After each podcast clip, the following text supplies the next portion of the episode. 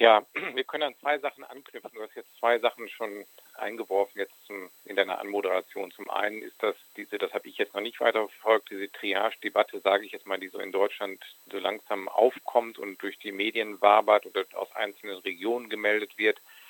Ein Fall, den wir in Deutschland seit dem Zweiten Weltkrieg noch nicht hatten und den ich auch wirklich nicht äh, herbeisehne oder auch nicht herbeiwünsche, weil das ist natürlich, das ist allen Beteiligten klar dass das eine Gesellschaft nochmal fundamental trifft, wenn man in, in eine Situation kommt, selbst verschuldet, in der man eine Triage anwenden muss. Weil das muss man nochmal ganz fest, also ganz klar äußern. Es ist ja, wenn wir da reinschlittern sollten, ich spreche im Konjunktiv, weil ich es mir wirklich nicht wünsche, dann ist es natürlich ein Stück weit auch hausgemacht. Wenn man über Jahre Medizin, Gesundheit von Menschen privatisiert, ähm, das immer weiter zusammenstreicht, Fallpauschalen in Krankenhäuser einführt, dann darf man sich nicht wundern, dass man dann in eine Situation kommt, wo die Ressourcen nicht mehr ausreichen. Das ist also ein Stück weit wirklich äh, hausgemacht. Und das andere, was du angesprochen hast, das ist ein zweiter, ein zweiter Aspekt nochmal, das ist natürlich äh, die Sache mit dem, mit dem Schulsenator. Und ähm, da ist natürlich, hat das eine längere Vorgeschichte auch, das Ganze. Ne? Also diese ähm, Situation, die er da jetzt äußert, das würden wir jetzt ja gerne nochmal genauer in der Sendung beleuchten. Das ist ja nicht äh, von heute auf morgen äh, passiert, dieser, dieser, dieser Hamburger Entscheidung, dieser Hamburger Weg, sondern das hat ja auch eine lange Vorgeschichte. Und die würde ich gerne heute nochmal ähm, genauer quasi äh, in der Sendung besprechen. Leg los. Ja, also wenn man sich das anguckt, dann ist es ja schon so, dass ähm, am 13. Dezember jetzt nochmal die äh, Ministerpräsident, Ministerpräsidentin äh, getagt haben, ähm, zusammen mit äh, der, der Bundeskanzlerin und ähm, ähm, ja, und am 13. quasi beschlossen haben, sie einen harten Lockdown machen wollen. Das war dann halt auch äh, eigentlich für die Schulen angedacht. Da haben sie aber, ich vermute mal, ich war ja nicht bei den Sitzungen dabei, als Kompromiss beschlossen, dass es einerseits die Möglichkeit gibt der kompletten Schließung der Schulen oder, das war die Hintertür, die Hamburg dann letztendlich gewählt hat, die Präsenzpflicht äh, auszusetzen. Und das hast du ja gerade eben auch kurz schon angedeutet. Hamburg hat sich dann dafür entschieden, die Präsenzpflicht auszusetzen. Ja, und ihr hattet, äh, oder wir hatten genauer gesagt, eher über diverse Zahlenspiele gesprochen, die der Schulsenator in den Monaten davor vorgelegt hat. Ähm, beispielsweise, das hatten wir äh, aufgerufen, äh, noch vor den Herbstferien oder ganz kurz nach den Herbstferien hat er davon gesprochen, dass die äh, Ansteckungszahlen in den Schulen äußerst gering seien oder gering seien. Äh, und das wurde quasi innerhalb von Tagen äh, durch Meldungen aus den Schulen äh, gegenteilig belegt. Und es stellte sich dann gleichzeitig heraus, dass er mit Zahlen operiert, die äh, quasi in den letzten Tagen und Wochen des Sommers erhoben worden waren. Genau, also genau, und das habe ich jetzt halt selbst auch nochmal die Zeit genutzt und auch nochmal Artikel dazu geschrieben, jetzt nochmal im Neuen Deutschland und Jungle World erscheinen, wo ich mir nochmal die Mühe gemacht habe, mich durch die ganzen kleinen Anfragen und Statistiken und Tabellen durchzuarbeiten, die es gegeben hat auf parlamentarischer Ebene. Zahlen, die vom RKI gemeldet worden sind, die man jetzt in dieser Sendung oder jetzt in unserem Gespräch alle nochmal genauer belegen kann. Und da wird einem deutlich oder ist mir deutlich geworden, dass man dem Senator zumindest eine gewisse Zahlenjonglage vorwerfen könnte. Man kann aber auch eigentlich weitergehen, dass da zum Teil wirklich Zahlen gebraucht werden in dieser Pandemie, die politisch motiviert sind. dass die Vermutung und die Vermutung liegt nahe, dass mit diesen Zahlen auch politisch etwas bewirkt werden soll. Dieses Primat der Öffnung der Schulen, mit dem Thies Rabe sich jetzt auch ein bundesweites Profil erarbeitet hat. Er steht ja wie kein anderer für die Offenhaltung der Schulen. Ähm, das hat natürlich eine Kehrseite, das, ich weiß es nicht, das kann ich natürlich nur vermuten. Es wirkt relativ verbissen. Die Opposition ist in der Bürgerschaft hat ihm auch vorgeworfen, dass er sich da so ein bisschen kindlich verhält, weil er da jetzt wie ein eingeschnappter Junge in der Ecke steht und immer wieder seine Thesen gebetsmühlenartig wiederholt, die durch die Wiederholung ja nicht immer besser werden. Das wissen wir ja alle. Sondern ähm, man muss sich die Fakten ganz genau angucken. Und zum einen, wie gesagt, hat er jetzt nur ähm, die äh, Präsenzpflicht aufgehoben. Das heißt, für die, sage ich mal, salopp armen Schüler und Schülerinnen läuft weiter Unterricht. Die GEW hatte zu Recht gefragt, warum äh, schließen die Schulen nicht komplett jetzt für diese kurze Zeit. Warum äh, wird den Schüler und Schülerinnen nicht sechs Tage mehr Ferien einfach mal gegönnt? Man könnte da ja auch sehr ähm, entgegenkommend agieren von Seiten des Senats oder von Seiten des Schulsenators, weil wir sprechen über sechs Tage. Ne? Oder äh, genau, jetzt diese Woche sind es ähm, drei Tage, nee, das stimmt nicht ganz genau, es sind sieben Tage. Jetzt sprechen wir über drei Tage, Mittwoch, Donnerstag, Freitag, vor den Weihnachtsferien und nach den Ferien von Dienstag an bis Freitag ist jetzt im Augenblick der Lockdown beschlossen. Das ist ein sehr überschaubarer Zeitraum. Und wenn man sich dann nochmal ganz genau die Zahlen anguckt, die Anfragen, die die Linke in, der, in, der, in ihrer Funktion als Oppositionspartei immer wieder gestellt hat, kleine Anfragen, und viele, unfassbar viele Anfragen generell zu Corona. Da ging es auch um Lüftungskonzepte, um Hygienekonzepte, gar nicht nur um diesen Lockdown, sondern das sind Anfragen, die sich seit dem Dezember durchziehen. Ich habe mir die jetzt alle nochmal ganz genau angeguckt ähm, und die Linke hatte das auch vorher schon getan, aber ich habe es für mich auch nochmal nachvollzogen, dass der Senat quasi bis in den September hinein, Ende September ungefähr, mit einer Größenordnung von 24.000 Beschäftigten an den Schulen agiert. Das ist in mehreren kleinen Beantwortungen kleiner Anfragen sind es 24.000, von denen aus die Infektionszahlen benannt werden.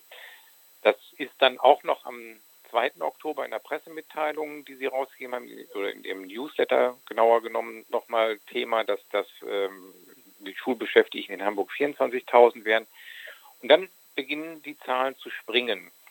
Dann ähm, pendeln sie sich bis heute auf einem Niveau von 34.400 ungefähr ein. Also sie springen um knapp 10.000 Menschen nach oben. Ähm, dann aber auch nicht ganz genau, sondern es sind dann mal 34.400. Dann steht da aber auch nicht exakt, dann steht rund 34.400 in der Antwort. Und in der nächsten Antwort auf eine kleine Anfrage steht rund 35.000 Beschäftigte, wo man wieder eine Abweichung von 600 Personen hat. Vielleicht auf Nachfrage von mir dann, bitte? Kurz dazwischen, ja. äh, weil der, diese Zahl ist deswegen wichtig, weil sie eine Bezugsgröße darstellt. Richtig, genau. Da komme ich gleich nochmal genauer drauf, auch bei den RKI-Zahlen, weil es nach Recherchen von dem Redakteur, mit dem ich jetzt zu tun hatte, der, dem ist dann aufgefallen, dass die ungefähr zu dem Zeitpunkt springen, als der Inzidenzwert in Hamburg über diese magische Grenze von 50 Infektionen auf 100.000 Einwohner springt. Und das ist ja schon vor längerer Zeit beschlossen worden, dass bei diesem Inzidenzwert einer Erkrankung 50 Personen auf 100.000 gerechnet weitere Maßnahmen erfolgen müssen. Wir sind in einigen Regionen, das wissen wir ja alle jenseits davon. Ich glaube, Sachsen pendelt bei über 300. Ne? Da bist du jetzt wahrscheinlich besser in den Zahlen. Aber auf jeden Fall ist Hamburg hat diese Grenze auch ungefähr Mitte Oktober übersprungen, als dann Vielleicht. nämlich quasi die Sommermonate vorbei waren und man in den Herbst reingekommen ist. Ja, vielleicht erklärst du auch gleich nochmal den Begriff des Inzidenzwertes.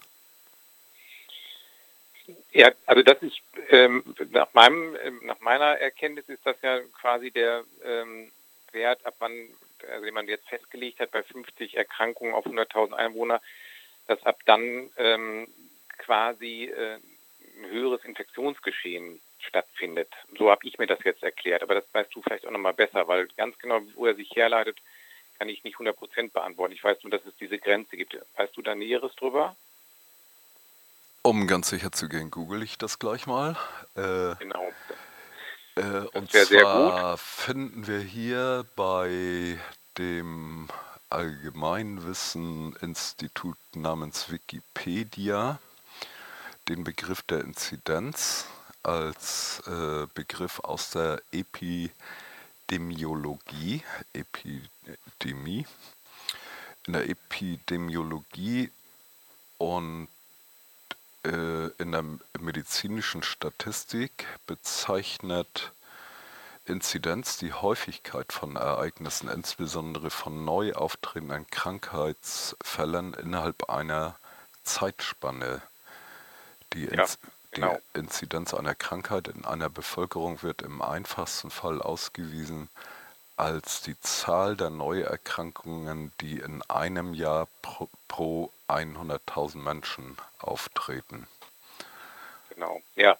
Genau, also dann im Prinzip ja so, so hatte ich das jetzt auch äh, erklärt. Ich war jetzt auch gerade, hat es mich kurz äh, irritiert, es gut nochmal genauer nachzugucken, weil man dann manchmal merkt, ich gerade operiert man mit den Begriffen und dann habe ich auch gerade nochmal überlegt, aber das stimmt, weil das ist nochmal gut, dass du es nochmal genauer fasst, weil die das ja jetzt in, im Rahmen dieser Corona-Epidemie oder Pandemie ist in der Zeitspanne auch immer angeben, nämlich innerhalb von einer Woche wird immer geguckt, wie entwickelt sich die Zahl der Infizierten pro 100.000 Einwohner. Ne? Und genau, mhm. dann hat man eine Grenze gesetzt ab 50, dass man ab dann weitere Maßnahmen erfolgen. Dieser Inzidenzwert, also diese Zahl der Erkrankten auf eine Gesamtpopulation springt Mitte Oktober über den kritischen Wert in Hamburg und ungefähr zu der Zeit, Ganz genau auf den Tag kann man das nun nicht festnageln, aber ungefähr zu der Zeit äh, werden die Beschäftigten in den Schulen auf einmal größer. Das hängt natürlich damit zusammen, dass sie vorher eine andere, äh, andere Definition von Schulbeschäftigten hatten. Bis zum äh, Anfang Oktober, so erschließt sich mir das. Das kann man nicht 100, kann ich auch nicht 100 Prozent sagen, weil sie so schwammig antworten. In den kleinen Anfragen steht dann immer Lehrende an Schulen. Also ich vermute, das ist jetzt nur eine Vermutung, dass 24.000 die reinen Lehrer und Lehrerinnen sind. Und sie haben das dann auf 35.000 erhöht, weil sie die gesamten Schulbeschäftigten mit reinziehen. Honorarkräfte, Referendare. Das hat mir die, die ähm, Pressestelle der Bildungsbehörde auch so mitgeteilt, dass die Summe sich daraus zusammensetzt. Der erweiterte Kreis, also die Lehrenden, aber auch der erweiterte Kreis der Schulgemeinschaft, therapeutisch, pädagogisches Personal, Therapeuten, die an Schulen arbeiten, Erzieher, aber auch Hausmeister und Hausmeisterinnen. Und dadurch erreichen sie natürlich, ähm, oder dadurch kann man natürlich einen anderen Inzidenzwert erreichen, weil es ja immer die Frage ist, aus welcher, von welcher Bezugsgröße errechnest du den prozentualen Anteil der Erkrankten. Bis Anfang Oktober berechnen sie das von den 24.000 aus danach immer von den 34.400 oder 530.000, aber auch immer nur rund 35.000. Es sind keine exakten Zahlen. Es gibt dann manchmal ähm, eine ganz exakte Zahl, ich glaube einmal 34.681, habe ich jetzt im Kopf, also so ungefähr, also eine feste Größe, wo man wirklich denkt, okay, das ist jetzt nicht gerundet. In der nächsten Anfrage der Linken, was weiß ich, zum, zum Lüften in den Schulen steht dann drin, im Augenblick sind so und so viele erkrankt von rund 35.000. Im November springt es auch noch mal in einer Erklärung auf 24.000.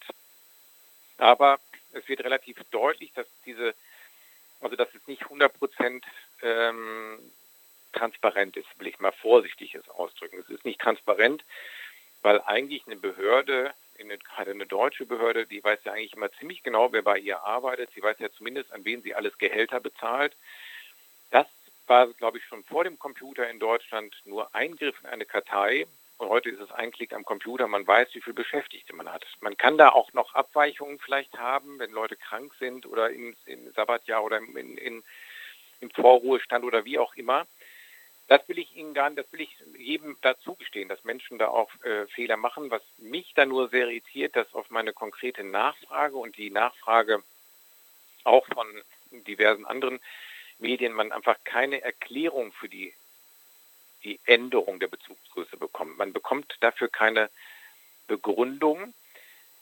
Da liegen, kann jeder jetzt selbst mutmaßen, was man da für Schlüsse rauszieht. Was auf jeden Fall auch ein Fakt ist, ist, dass wenn man dann nochmal genauer in diese Inzidenzwerte reinguckt, das habe ich jetzt nochmal gemacht, die habe ich auch vorliegen vom RKI, dann wird deutlich, dass ähm, das muss man jetzt auch nochmal vorsichtig formulieren, aber dass Thies Rabe wirklich sehr lax mit Zahlen jongliert, weil er immer behauptet hat, die Schulen sind kein Infektionsherd, die Schulen sind kein Pandemietreiber. Wenn man sich jetzt Ich habe sie jetzt einmal konkret in der Tabelle mir angeguckt, vom RKI die Zahlen der 45. und 46. Kalenderwoche nimmt. Das war die Zeit nach den Herbstferien in, im, äh, im Oktober. Dann liegen die, ich kann es jetzt nochmal ganz genau benennen, der Inzidenzwert zum Beispiel in der Kalenderwoche 45 bei den Schüler und Schülerinnen in der Alterskohorte von 6 bis 17 Jahren liegt dort bei 204,5. 204,5 ist deutlich über 50, das kann man schon mal festhalten. Wenn man dann aber den Anteil in Richtung Gesamtbevölkerung sich anguckt, das wird in, in den RKI-Zahlen halt auch nochmal aufgedröselt, dann liegt der Inzidenzwert der restlichen Bevölkerung bei 167,8. Also 167 zu, jetzt muss ich in der Tabelle nochmal hochgehen, 204.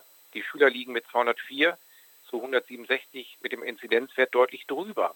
Und das ist in der darauffolgenden Kalenderwoche genauso. Da sind die Schulkinder von 6 bis 17 Jahren bei 178 ungefähr. Und die Gesamtbevölkerung liegt zu dem Zeitpunkt bei 149. Äh, äh, stopp nochmal, äh, um da ganz ja. genau zu sein. Ne? Ähm, ja. die, äh, die zweitere Zahl jeweils, also die Bevölkerung insgesamt, handelt es sich um die Bevölkerung insgesamt oder um die Bevölkerung minus Schülerinnen und Schüler? Gut, dass du nochmal genauer nachfragst. Da die zweiten Wert, den ich jetzt nenne, der ist im RKI aufgelistet von allen Bewohner und Bewohnerinnen in Hamburg ab 18 Jahre bis, äh, bis über 80. Also die, nicht die, die Kindergartenkinder sind da jetzt rausgerechnet. Und wenn du jetzt diesen Rest der Bevölkerung, es steht da auch unten äh, der In Inzidenzwert Rest steht extra unten nochmal dabei, dann sind das nur die von 18 bis über 80, also, ne, also von 18 an aufwärts, sagen wir mal einfach, der Einfachheit halber. Und das ist hier in der Tabelle aufgedröselt. Dazwischen gibt es eine Zwischenkategorie der Schulkinder von 6 bis 17 Jahren.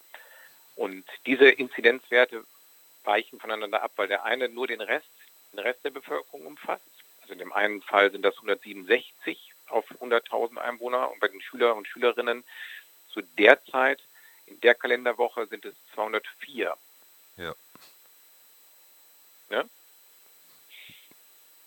Zum Dezember hin jetzt in, die, in den weiteren Kalenderwochen, das ist jetzt hier bis Kalenderwoche 49 aufgelistet, gleichen sich die Werte an. Da liegen sie fast exakt gleich. Das ist aber auch wieder ein Argument dafür, das ist mittlerweile ja, glaube ich, auch angekommen. Da ist auch der Senator ein Stück, glaube ich, zurückgerudert, so wie ich ihn verstanden habe. Er hat es nie so offen ausgedrückt, dass er da vielleicht auch einen Fehler gemacht haben könnte. Ähm, es zeigt aber auf jeden Fall, dass diese Behauptung, Schulen sind kein, kein Infektionsherde, kein Pandemietreiber, so einfach nicht zutreffen. Und ich diese Taktik oder dieses politische, ähm, diese politische Setzung, die Schulen sollen aufbleiben, kann man damit natürlich unterfüttern, wenn man dann einfach behauptet, nein, die Zahlen liegen drunter. Und wenn man auch, wie jetzt die Zeit nochmal thematisiert hat, Studien, die zu, dem, zu dieser Fragestellung erarbeitet worden sind, unter Verschluss hält. Das ist ja eine Studie von der Schulbehörde mit der ähm, mit dem UKE in Auftrag gegeben worden, wo untersucht werden sollte, wie ist das Infektionsgeschehen eigentlich in Schule, wie gefährlich sind Kinder in Anführungszeichen. Die ist bis heute unter ähm, Verschluss, die wird nicht veröffentlicht und die, der, der zuständige Zeitredakteur konnte da auch nicht, ist da nicht weitergekommen, weil von der Schulbehörde kam keine Antwort mehr von der Pressestelle. Und die zuständige Virologin vom UKE hat auch äh, nicht geantwortet auf E-Mail und Telefonanrufe. Ganz ungünstiges Vorgehen, zumal wenn man jetzt die, äh, sieht, dass es in Österreich dort eine Studie schon gibt und wohl auch, äh, soweit ich kann das, das kann ich nicht beeindrucken, aber an, angeblich auch eine belastbare Studie, wo einfach ähm, der zuständige Prof dann äh, zu dem Ergebnis kommt, dass äh, Kinder sehr wohl äh, am Infektionsgeschehen beteiligt sind. Hm. Jetzt äh, würde ich, bevor wir zu diesem Bereich kommen, äh, nochmal auf das Interview äh, mit Herrn Rabe zurückkommen aus der Taz. Und bevor wir das machen, nochmal feststellen, dass wir in diesen beiden Sendungen an zwei Stellen herausgearbeitet haben, dass äh, mit äh, merkwürdigen Zahlenveränderungen oder äh, Datierungen von Zahlen gearbeitet wurde seitens der Schulbehörde. Den Einfall haben wir jetzt ausführlicher äh, behandelt, nämlich die Zahl der, äh, die Gesamtzahl der Beschäftigten an den Schulen im Kontext oder im äh, genaueren Zusammenhang mit der Inzidenzzahl oder Inzidenzziffer, mhm. wie heißt das jetzt nochmal? Keine Ahnung. Inzidenzwert. Oder der Inzidenzwert.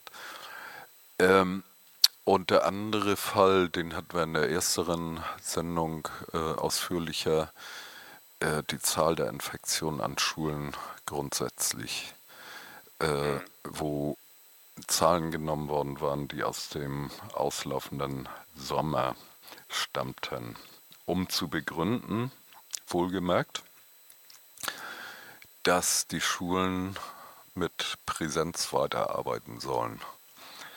Mhm. Gegen äh, die Meinung von Beschäftigten, Schülerinnen und Schülern und Eltern. Nur eine Schule konnte ein bisschen äh, gegensteuern, indem äh, alle die drei genannten Gruppen Schülerinnen, Schüler, äh, Eltern, Beschäftigte an der Schule äh, und äh, zusammengearbeitet haben und Unterstützung durch die Gesundheitsbehörde erhalten haben. Da wurde dann für zwei Wochen die Präsenz ausgesetzt. Sollte aber dann äh, auch äh, soweit mir bekannt, ohne weitere Einschränkungen danach dann auch gleich wieder aufgenommen werden gegen die Proteste an der Schule. Ähm, diese und dazu gab es auch Äußerungen des Schulsenators, äh, nämlich zu dem äh, fast schon verzweifelten Festhalteversuch an der Präsenz. Und in diesen Äußerungen war enthalten, dass wir, äh, ne, also Schulbehörde, äh, aus den Schulen äh, nachhaltigen Druck erfahren, die Präsenz äh, auf jeden Fall aufrechterhalten äh, zu sollen. Und es gäbe nur zwei, drei Schulen in Hamburg, die das anders sehen würden. Jetzt äh, in dem Interview in der Taz sind es 23 Schulen, die es anders sehen, nach den Worten des Schulsenators. Und das wollen wir mal kurz äh, zitieren.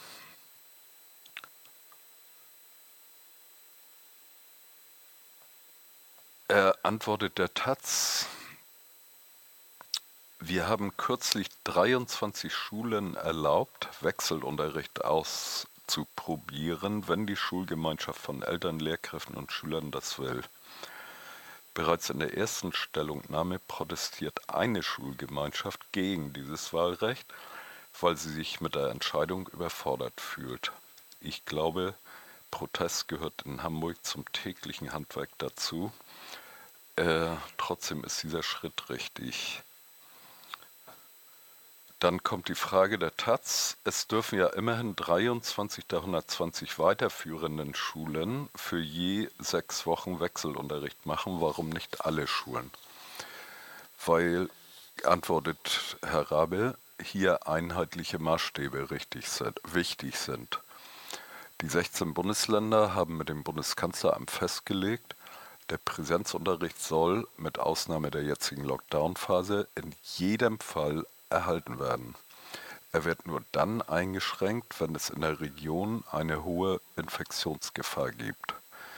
Das kann nicht jede Schule freihändig beschließen, sondern es ist an eine bestimmte gesundheitliche Lage geknüpft.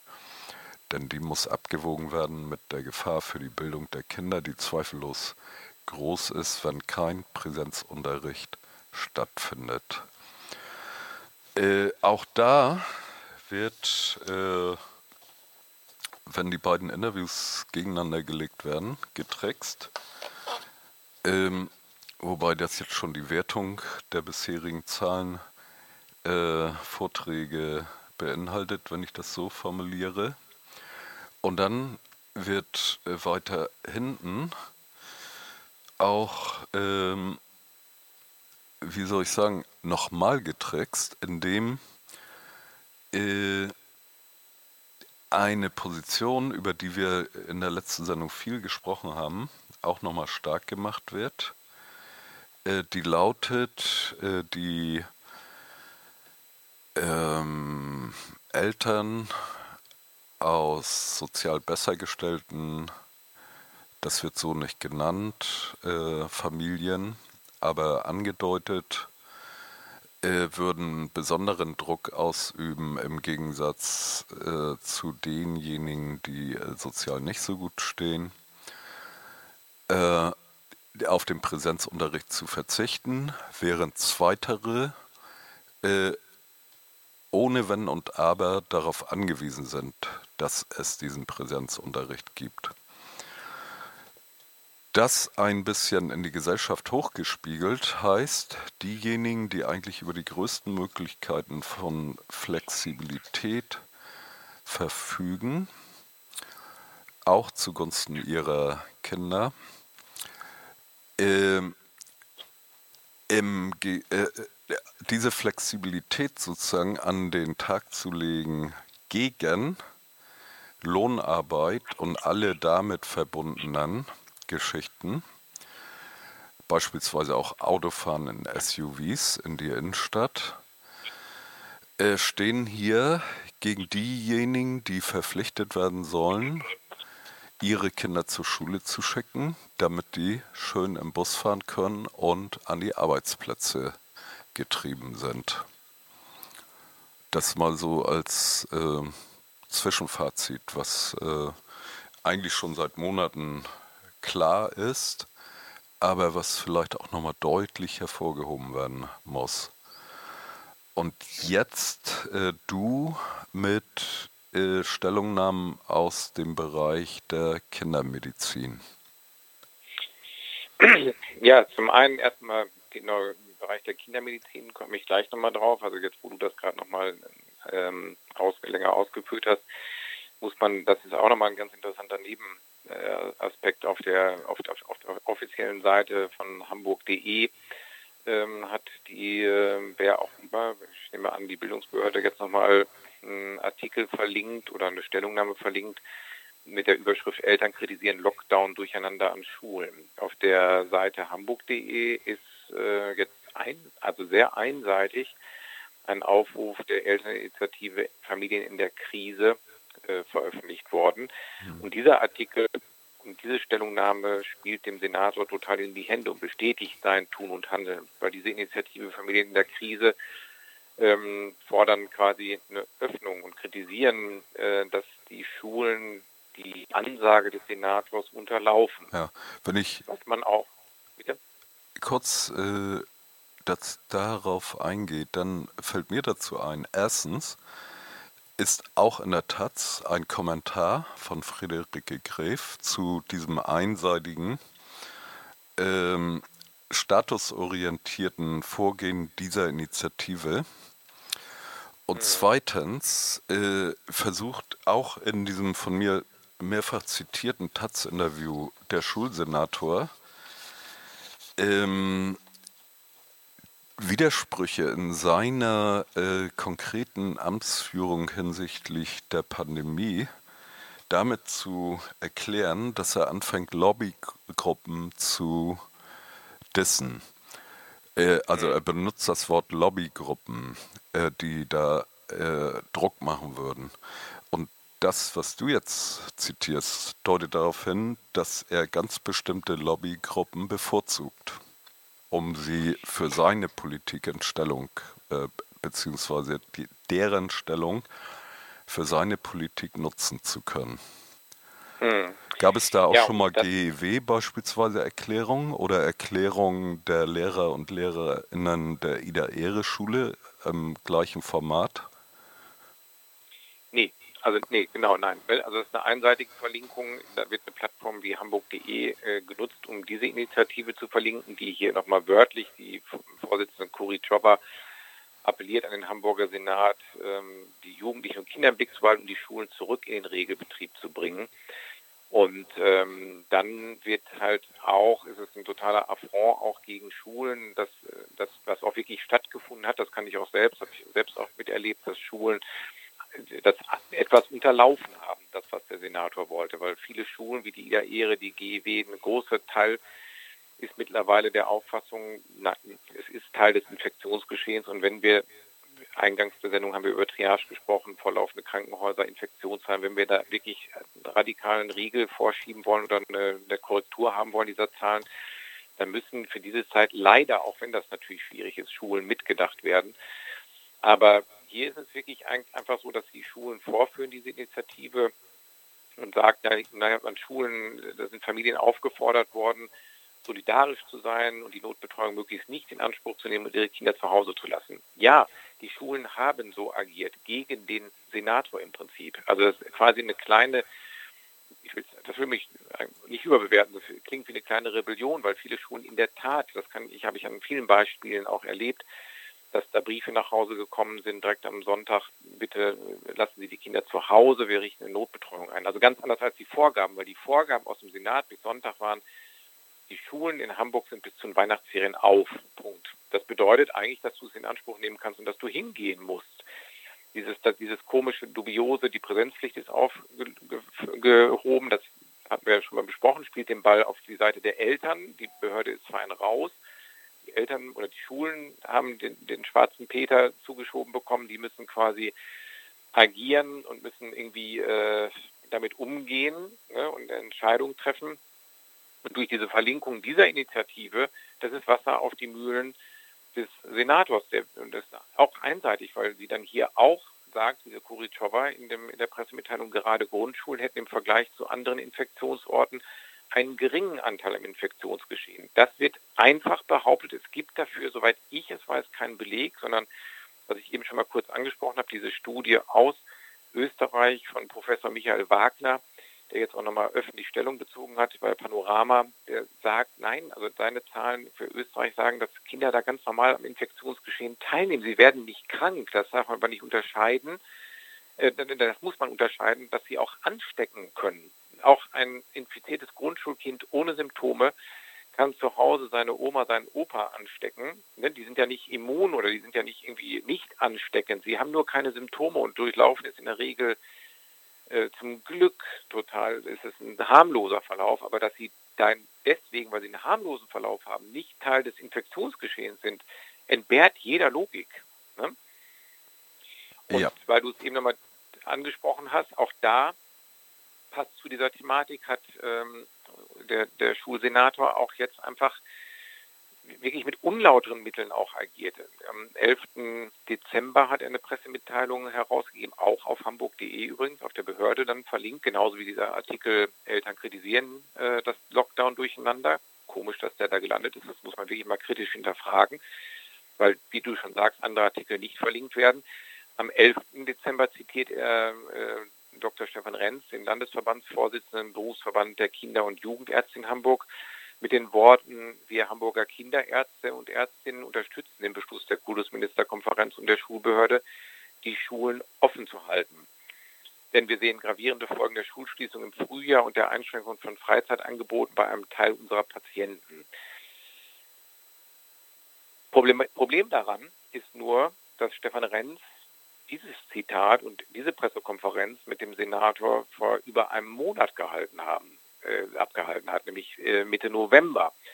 Und hat sich jetzt quasi offen nochmal in diversen Medien, auch in einem Podcast von, vom Hamburger Abendblatt, als komplett enttäuscht von dem Senat äh, oder vom Senator äh, von, oder von der Schulbehörde gezeigt, weil nochmal darauf hingewiesen hat, dass das nicht stimmt. Diese Wörter, Worte, die sie ihm am 11. Dezember in den Mund gelegt haben, die hat er vor ungefähr einem Monat davor, um den 17. November, glaube ich, das, ganz genau weiß ich das Datum nicht, geäußert und hat selbst gesagt, er hat das zu einem Zeitpunkt gemacht, als die Infektionszahlen wesentlich geringer waren und sie sind erst danach explodiert und er wird es in der Art und Weise heute gar nicht mehr postulieren, obwohl er als Kinder- und Jugendarzt auch sieht, was, da sind sich, glaube ich, auch alle einig, Kinder zu Hause aus ihrem sozialen Umfeld gerissen, in diesem komischen Heimbeschulung, Homeschooling, wie man es nennen möchte, das ist nicht die Lösung und das ist natürlich auch nicht die Form, wo man die Menschen erreicht, sondern das, das spaltet die Gesellschaft noch mal tiefer, als sie sowieso schon gespalten ist bei Kindern und Jugendlichen.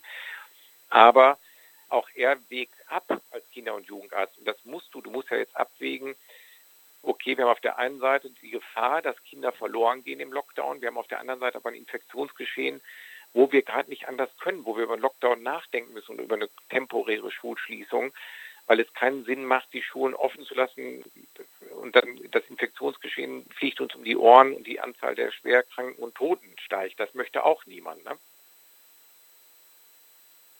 Äh, ich würde dich bitten, jetzt nochmal sehr detailliert äh, nachzuzeichnen, äh, was da an Gegenkommunikation Schulbehörde äh, und diese äh, Kinderarztgeschichte gelaufen ist.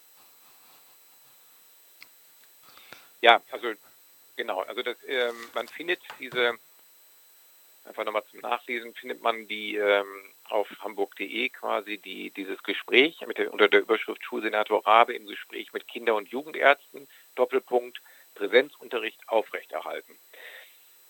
Datiert vom 11. Dezember, 14 Uhr, da steht Schulsenator Thies Rabe hat sich mit Vertretern des Berufsverbandes der Kinder- und Jugendärzte ähm, zu den möglichen Folgen Corona-bedingter Schulschließungen fachlich beraten. Findet man auf der Seite und wenige Tage später hat, wie gesagt, dann der Vorsitzende dieses Berufsverbandes, Stefan Renz, ähm, sich also nochmal deutlich Stellung dazu bezogen gesagt, er ist komplett enttäuscht und fühlt sich getäuscht vom, von der Schulbehörde, weil diese Aussagen nicht am 11. Dezember stattgefunden haben, sondern die sind einfach äh, vor, also vordatiert worden, kann man sagen, oder, oder nee, vordatiert, ne? ist das richtige Wort. Sie sind eigentlich früher gefallen, Mitte November, und werden dann einfach vordatiert auf den 11. Dezember, was kurz vor der Tagung der Ministerpräsidenten und Ministerpräsidentin mit der Bundeskanzlerin liegt, die wir am 13. Dezember getagt haben. Am 11. Dezember ist äh, diese Stellungnahme kolportiert worden auf der Seite mit dem Hinweis Präsenzunterricht aufrechterhalten. Und dann hast du natürlich eine unglaubliche Bank. Also wenn du den, den äh, Landesvorsitzenden vom Berufsverband der Kinder- und Jugendärzte auf deiner Seite hast, das ist ein fettes Fund, was du da politisch hast. Dann, ne, da, damit kannst du punkten, damit da geben dir wahrscheinlich viele recht in der Argumentation. Aber wenn du ihm die Worte falsch in den Mund legst, ist es natürlich eigentlich unlauter. Right. Ähm, wenn ich da noch mitkomme, haben wir jetzt so mindestens drei und vielleicht sogar fünf Geschichten im Rahmen der Pandemie, wo dieser Schulsenator, äh, du nennst es unlauter, äh, bemüht ist, Zahlen heranzuziehen und Korrelationen herzustellen, die äh, einseitig ist eigentlich ein schwaches Wort, die höchst interessiert daherkommen. Ich will mal hier kurz noch äh, so eine Statistik einstreuen, die bei einem Journalisten Jens Meyer-Wellmann zu lesen ist, folgendermaßen. Die Corona-Infektionszahlen an Schulen in Hamburg seit Ende der Herbstferien Stand jetzt diese Woche Montag deuten darauf hin, dass soziale Hintergründe eine Rolle spielen könnten. Stadtteilschüler haben ein fast doppelt so hohes Infektionsrisiko wie Gymnasiasten. Als Quelle wird übrigens die Schulbehörde angegeben. Äh, was macht man äh, mit so einer Situation?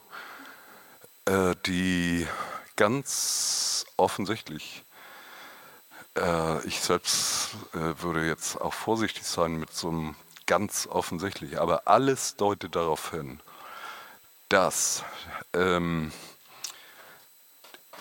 die Infektionen für Schüler und Schülerinnen der äh, wenig Gutgestellten in der Gesellschaft sehr viel wahrscheinlicher sind als für die Bessergestellten.